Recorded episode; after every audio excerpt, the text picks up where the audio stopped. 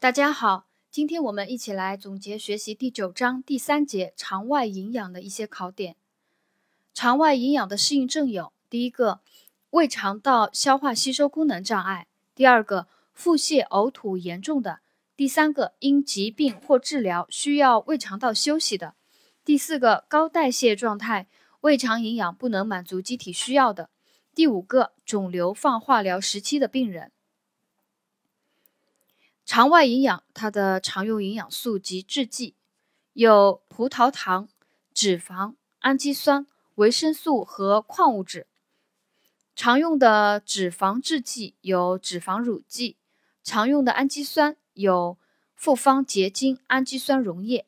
复方结晶氨基酸溶液它又分平衡型和非平衡型两大类啊。我们对这个复方结晶氨基酸溶液做一个了解啊。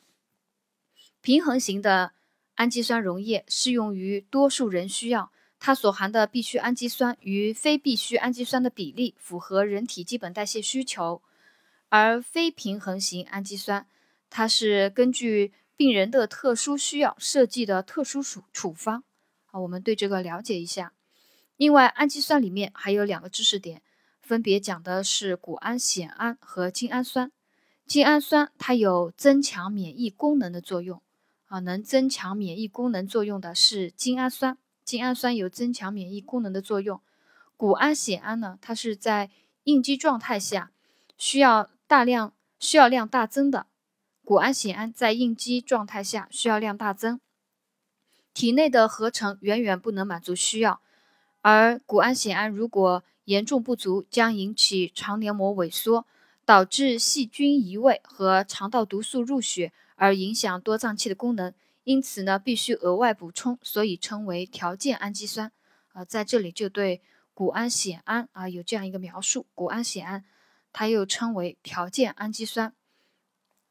在矿呃在维生素和矿物质里面的知识点，主要主要就讲了水溶性维生素和脂溶脂溶性维生素有哪些啊？水溶性维生素主要就是包括维生素 B 族、维生素 C，还有生物素。体内是无储备的。脂溶性维生素包括维生素 A、D、E 和 K，体内有一定储备啊。体内有储备的是脂溶性维生素。肠外营养的输注方法分全营养混合液，还有单瓶输注。单瓶输注由于营养素非同时输注，易造成营养素的浪费，引起并发症及操作繁琐，所以现在多采用。全营养混合液，大写字母是 TNA，又称全合一。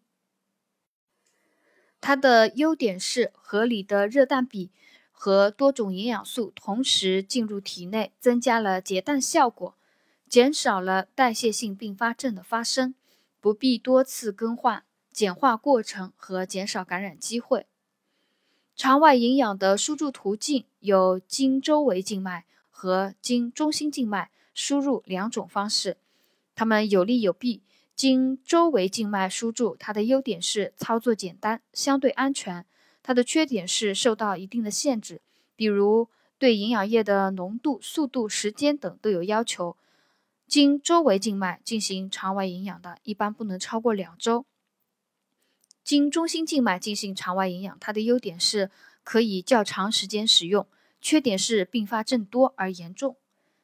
肠外营养的护理措施主要就是保证营养液及输注器具无菌啊，这是最重要的，就是保证营养液及输注器具无菌。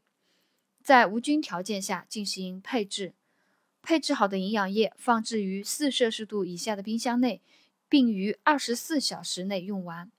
第二个就是要呃那个注意，在营养液中要严禁添加其他的治疗用药。在营养液中严禁添加其他治疗用药，要控制输注的速度，避免输注过快而引起并发症。葡萄糖输注速度应控制在五毫克每千克每分钟以下。